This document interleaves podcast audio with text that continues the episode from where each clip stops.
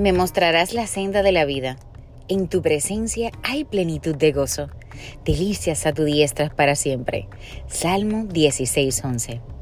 Son tantas las bendiciones que se derraman sobre la vida de aquellos que han decidido el control de sus vidas a Jesús y fruto de esa comunión con Él son libres de toda la culpa y del temor. En cambio, pueden experimentar el amor y la paz de Dios. ¿Quiénes no desean vivir esta clase de vida en plenitud y de bendición? Todos, ¿verdad?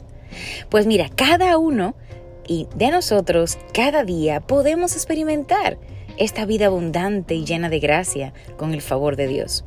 Lo único que debemos hacer es darle las riendas a que nuestro Señor Jesús las pueda llevar.